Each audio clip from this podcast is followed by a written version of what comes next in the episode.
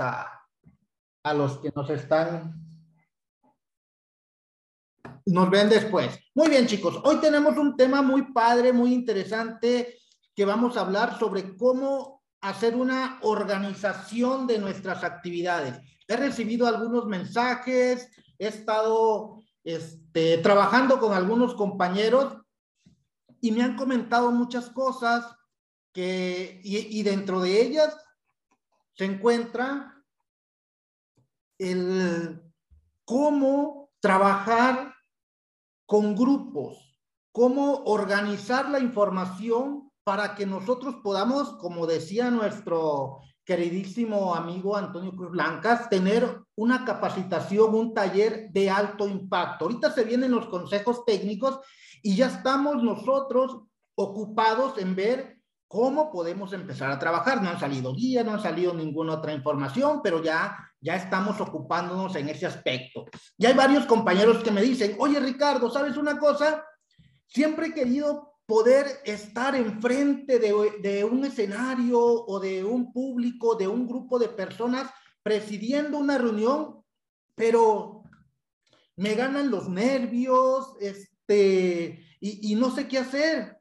O la organizo, escribo lo que voy a decir, lo leo, lo repito una y otra vez antes de empezar y a la hora de la hora me ganan los nervios y pues al carajo, empiezo a tartamudear, me sudan las manos, me dan escalofríos muchas veces y al último siento que en lugar de hacer y de todo lo que yo preparé, en lugar de hacer una presentación como yo la tenía pensado, muchas veces hago el ridículo con los demás. Y asimismo, sucede muchas veces cuando doy mi opinión, cuando quiero participar en una reunión, no me salen las palabras, aunque las tengo aquí en la mente, las tengo aquí, esto es lo que voy a decir, pero me da miedo, no sé, no sé qué es lo que pasa y me quedo callado o callada. Otros dan la opinión que yo ya quería dar y les aplauden, les dicen, no, excelente, eso es lo que necesitábamos pero era lo que yo mismo había pensado, lo que yo mismo quería decir, pero no me atreví. ¿Cómo puedo hacerle para salir de dar ese pequeño pasito de lo que pienso, decirlo? ¿Cómo puedo salir yo de esa situación y poder ser pues parte activa de las reuniones, por ejemplo, esta de consejo técnico, de las reuniones de mi escuela, con mis maestros y poder dar mi opinión. Este, la respuesta es muy sencilla porque son temas que hemos trabajado con los que a los maestros y maestras que les doy mentoría y les he comentado en algunas ocasiones que si tú quieres ser diferente a los demás, pues obvio tienes que hacer cosas diferentes a los que los demás están haciendo, porque si unos logran lo que tú quieres, quiere decir que esa persona está haciendo algo que tú no estás haciendo. Quiere decir que esa persona en realidad está haciendo las cosas que tiene que hacer, ¿sí? Entonces, si los demás tienen lo que tú no tienes, quiere decir que esa persona está dejando de hacer muchas cosas que las otras personas sí están haciendo. O sea, tengo que salir de el quiero hacerlo al hacerlo. Esa es la diferencia muchas veces con este tipo de personas que opinan, que aportan, que dicen, ellos no tienen miedo. ¿sí?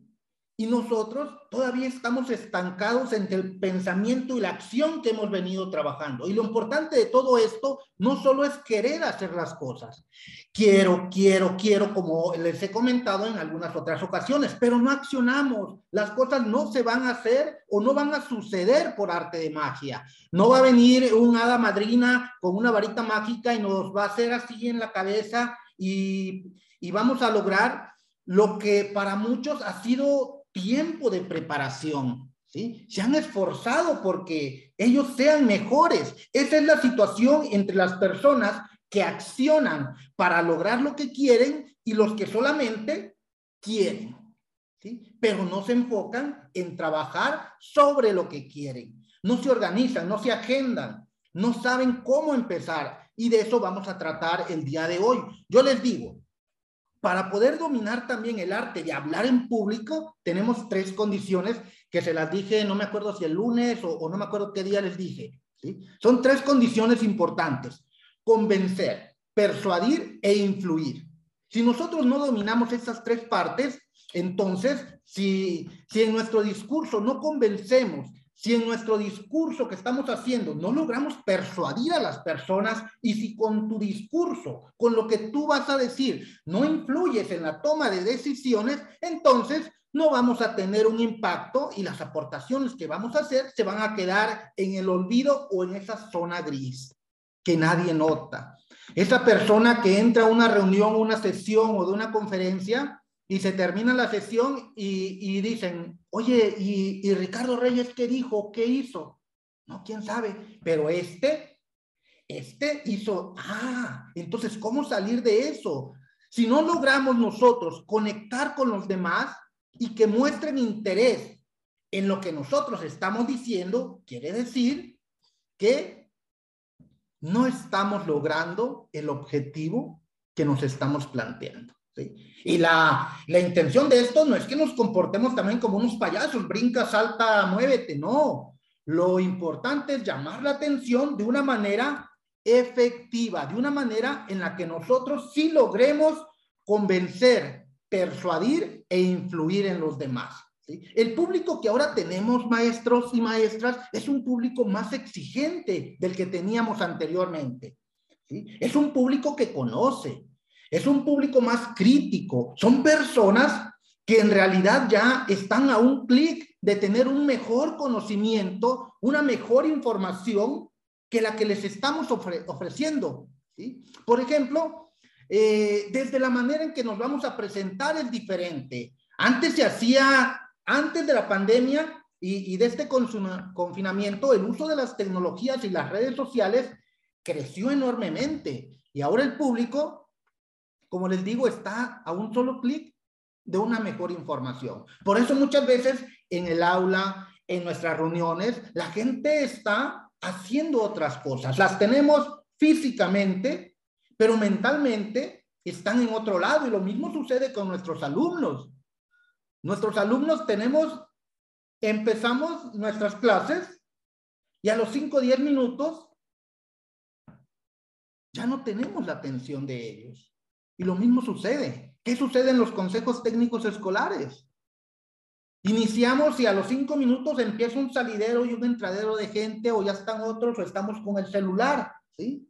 Si somos presentadores y nuestro público se aburre, entonces quiere decir que no estamos impactando ni estamos llamando la atención de ellos.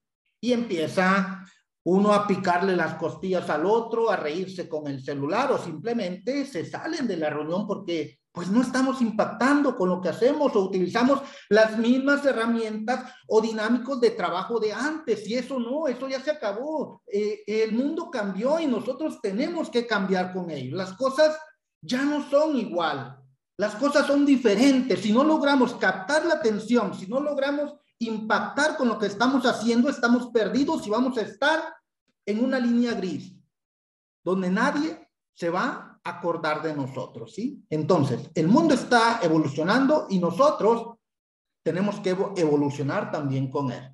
Por ejemplo, este, si es una ponencia donde tenemos un público, ¿sí? Un grupo de personas grande, por lo general, este, ¿qué, qué, qué es lo que se hace? Eh, iniciamos. bueno, este, yo soy Ricardo Reyes, tengo un doctorado, soy fulano de tal, he hecho esto y he hecho esto otro. Y cuando empiezas con el tema, ya pasaron 15 minutos donde la gente sacó su celular y, y, a lo mejor pensó en lo que se calla este, en lo que se avienta ese choro mareador que casi nadie le pone atención, veo que hay en el Facebook o veo que hay en el YouTube o me actualizo en las redes sociales. ¿sí? Pierdes la atención del público porque lo queremos tratar como un público de antaño. Y no, este público ya es más exigente, como les digo. Lo mismo sucede en las reuniones de CETE, que para este fin de, de mes vamos a tener. Llegamos y lo primero que hacemos es, pues aquí estamos de nuevo, a mí me tocó, a mí me dijeron, yo no venía preparado, pero pues bueno, vamos a, hacer esta sesión. Mm, ustedes saben eh, eh, que esto pues es algo que aún no está acabado, Aún no salen las guías y ni creo que salgan, ¿eh? Pero vamos a esperar a, a ver qué sucede. Entre todos vamos a leer el prólogo, la presentación y la vamos a compartir y ponemos algunas reglas y todo eso. Ya con, con, esa manera en la que nosotros nos estamos presentando ante los demás, imagínense el cuadro caótico que estamos haciendo nosotros y queremos los resultados. Queremos resultados cuando nosotros mismos estamos predisponiendo a las personas a todo lo que, lo que va a suceder en esa reunión. En otros, pues obvio, muchos llevan preparado su material, tenemos todo organizado con presentaciones, diapositivas, personificadores y, y todo lo que, lo que implica la organización de una sesión.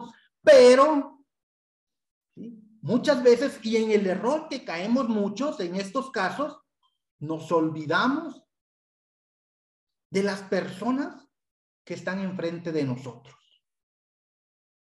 Yo me ocupo, me ocupo por cubrir los temas o contenidos que yo ya preparé. Y esa es mi, mi preocupación, porque los tenemos que ver.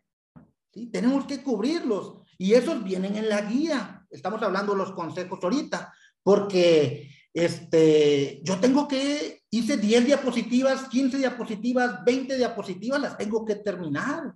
Y nos olvidamos de si en realidad los que están delante de nosotros, que es nuestro público, están interesados en lo que yo les estoy ofreciendo. Nos enfocamos en una rutina que nosotros como docentes, como directivos, como supervisores, hemos querido erradicar, pero nos convertimos en simples reproductores de contenido. Y eso, eso es lo que muchas veces maestros, maestras, compañeros nos mata. Eso nos mata tanto en el aula como en la función directiva.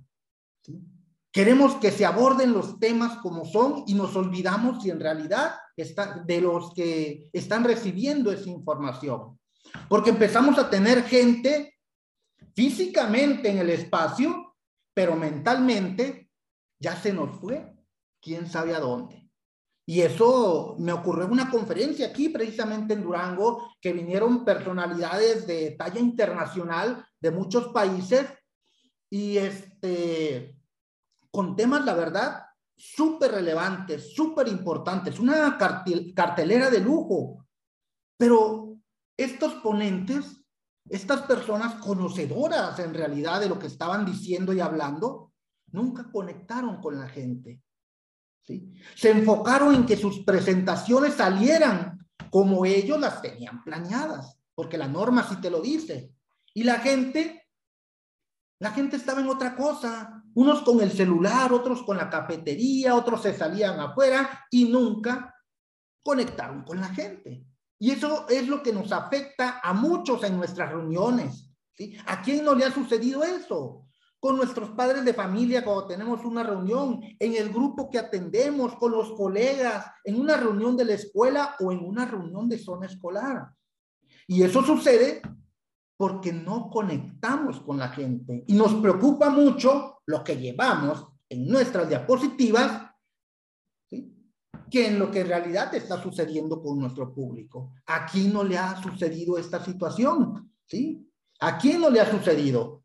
¿Sí? A nuestros amigos que nos escuchan también por las redes sociales, en Facebook, en, en YouTube, este, pongan, ¿les ha sucedido o no les ha sucedido? ¿A ustedes aquí en el grupo les ha sucedido? ¿Les ha sucedido que no conectan con la gente y se ocupan ustedes más por su contenido que por que en realidad impacte. Pero hay muchas maneras, hay muchas formas de trabajar ese punto y para eso estamos aquí, para que nuestras presentaciones o las actividades que hagamos sean de alto impacto. Próximamente voy a tener un taller corto para que en realidad ustedes puedan convencer, persuadir e influir en sus presentaciones. A los que doy mentoría, ellos ya están casi terminando esta capacitación y están listos para esta primera sesión de SETE. Y luego seguimos dándole seguimiento a ellos con los procesos que hicieron. Pero para ustedes, a todos los que nos escuchan ahorita, lunes, martes y miércoles vamos a trabajar por las tardes sesiones de una hora donde les vamos a orientar para organizar desde su sesión de CETE hasta lograr que no se escape ningún detalle de atención y lograr que en realidad sus reuniones de consejo técnico sean de alto impacto y logren los objetivos y metas planteadas. Pero para lograr esto, nosotros tenemos que llamar la atención del público. Debemos saber y tener muy claro, hay diferentes tipos de públicos. Hay diferentes tipos de público. Hay públicos, este, por ejemplo, cuando uno está hablando con una persona, es muy diferente cuando tú estás hablando con un grupo de cinco, con un grupo de diez personas, ¿verdad? No es la misma manera en que te diriges tú a este público. De uno, un grupo de cinco a diez o un grupo más grande de 50 a 100 personas. ¿sí? Son diferentes este, maneras en que nosotros tenemos que dirigirnos a esta persona. Y lo primero que debemos de hacer, lo primero que debemos de hacer para captar su atención es, mm, por ejemplo, aquí está, con un objeto. Yo siempre pongo de muestra mi celular. Aquí está. Ay, no se ve. Aquí está. Con un objeto. Aquí tengo este celular. ¿Cómo puedo empezar yo a llamar la atención con este celular? Este, bueno, ven este celular que tengo aquí en la mano.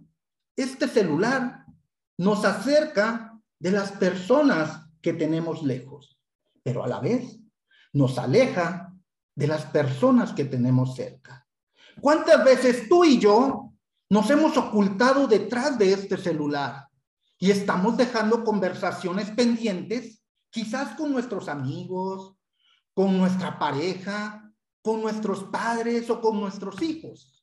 Mi nombre es Ricardo Reyes y hoy quiero platicar sobre la importancia de la comunicación con las demás personas. Y llamé la atención.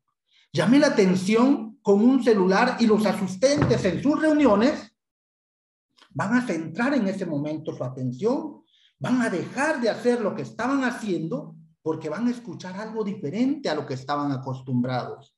Y ya que tiene su atención, entonces empezamos a trabajar.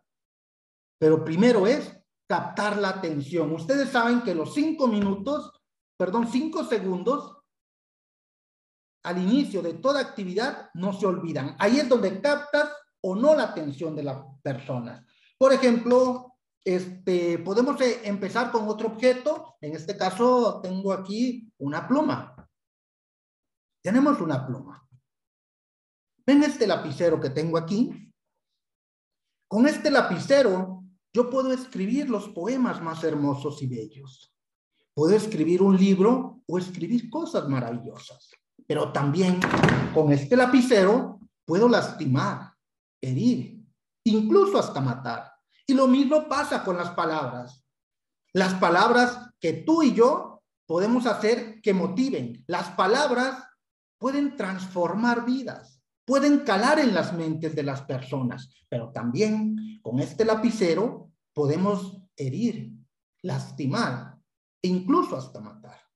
Mi nombre es Ricardo Reyes y en esta ocasión vamos a hablar de cómo tener una comunicación efectiva y afectiva para convencer, persuadir e influir. Y empecé con un lapicero. A ver, creo que me dicen que no se escucha. ¿Se escucha o no se escucha, chicos? Me dicen que no se escucha.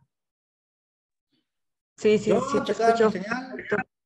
Ha de ser la señal, profe checar de alguna inestabilidad en la fluctuación de la señal.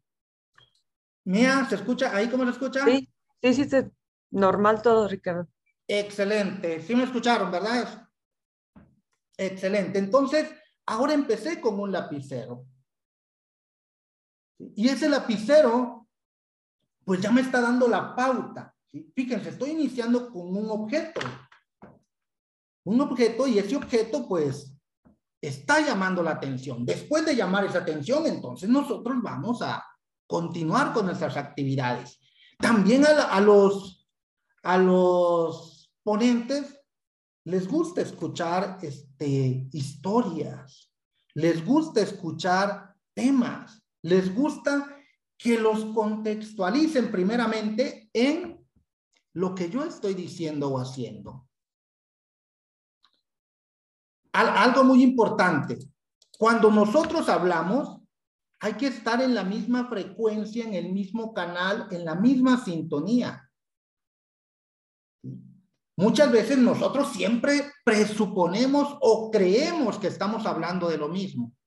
Y no es así. Nunca hay que presuponer que la persona que está allá ya sabe de lo que estoy hablando.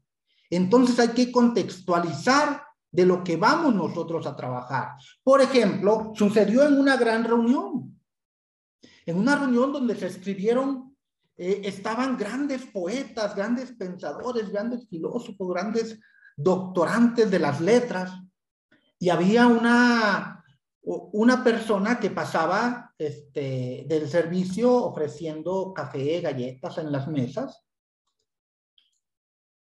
y se le ocurrió a uno de estos grandes poetas decirle una frase, echarle un piropo, decirle algo bonito. Pasó, eh, muy guapa la, la chica, y le dijo, eres la metáfora perfecta de mi soneto olvidado. Vamos, cabrón. Eres la metáfora perfecta de mi soneto olvidado. La muchacha pasó, lo volvió a ver y continuó, siguió su camino, no le prestó atención. Ustedes a lo mejor dicen, híjoles, este, se escuchó bonito. Este, pero ¿qué dijo? ¿Qué le dijo? ¿O qué, qué, qué, qué le quiso decir? él dentro de su léxico, dentro de su jerga, pues le estaba diciendo algo que en realidad estaba sintiendo de su hermosura y su belleza. Pero como no estaban en la misma frecuencia, en el mismo canal, ¿qué es lo que sucedió? Pues no le entendió. Pasó otra persona, no por demilitar ni, ni nada, y le dijo, ¿qué anda chiquita? ¿Qué vas a hacer saliendo? Y tuvo más impacto que lo que le dijo la otra persona porque estaban en la misma frecuencia, en el mismo nivel, hablando de lo mismo. Entonces, si a nosotros nos hablan de una manera rimbombante, como queremos nosotros impactar, pero al último los impactados somos nosotros porque nadie nos entendió. Esa es la diferencia entre tener un curso, una conferencia, un taller, una reunión con mis padres de familia o con mis docentes de alto impacto, o que el impactado sea yo, de que al último no me entendieron nada y todos andaban por todos lados. Chicos, ¿qué les parece la información del día de hoy? Tenemos para más, pero el próximo lunes, martes y miércoles a las seis de la tarde vamos a estar trabajando para que ustedes en realidad tengan una capacitación de alto impacto. Si son docentes, que lo van a tomar, órale, activarnos para que seamos participativos. Si son los que van a coordinar estas actividades, ¿qué es lo que tenemos nosotros que hacer para en realidad lograr convencer, persuadir e influir en los que están con nosotros? Este fue el club de las 5 de la mañana. Vamos a, a escucharlos. Si tienen alguna pregunta, alguna duda, obvio, este taller de las de las 6 de la tarde que vamos a tener lunes y martes y miércoles esta semana solamente va a ser para los que se inscriban. Si quieren inscribirse y tomar esta sesión, adelante, pueden mandarme un mensajito ahí en el grupo o de manera personal para que aparten su lugar. No son grupos muy grandes porque yo los atiendo, ustedes saben, de una manera personalizada a cada uno. Van a ser tres días de una hora cada, cada, cada sesión, pero van a quedar impactados y al éxito, chicos. Muy bien, adelante. ¿Alguna duda, alguna pregunta, algo que quieran comentar? Este fue su club de las 5 de la mañana. Espero que les haya gustado después de todo lo que pasó en el, grupo, que no sé qué rollo, pero aquí estamos al pie del cañón. Los escucho, chicos. ¿Qué me dicen? ¿Les gustó o no les gustó? ¿Se quieren inscribir o no se quieren inscribir? Lunes, martes y miércoles. Está Tomás, un Huawei, Isabel, otro Tomás, doble Tomás, Sonia, Rosario, Ernestina, Isabel, Giselle, Luz, Xochitl, Blanca, entraba un poco hoy, como que se les acabaron las pilas en, en esta semana. Pero aquí estamos, al 100 como siempre. Excelente. Si gusta inscribirse, Isabel, está ahí en el grupo o ya tienen mi número ahí este, para que me, me puedan contactar. Adelante, Giselle. Usted es mi fans número uno. sí, chicos. Bueno, pues entonces, para que nos alistemos y salgamos a, a proyectarnos, a impactar en lo que hacemos, los dejo que tengan muy bonito día y el lunes nos vemos a las 5 de la mañana, miércoles con la maestra Cari y el siguiente viernes con su servidor. Pórtense bien, los quiero, los escucho. Nos vemos. Que estén muy bien, chicos. Buen día para todos. Gracias, igualmente. Nos vemos pronto. Excelente.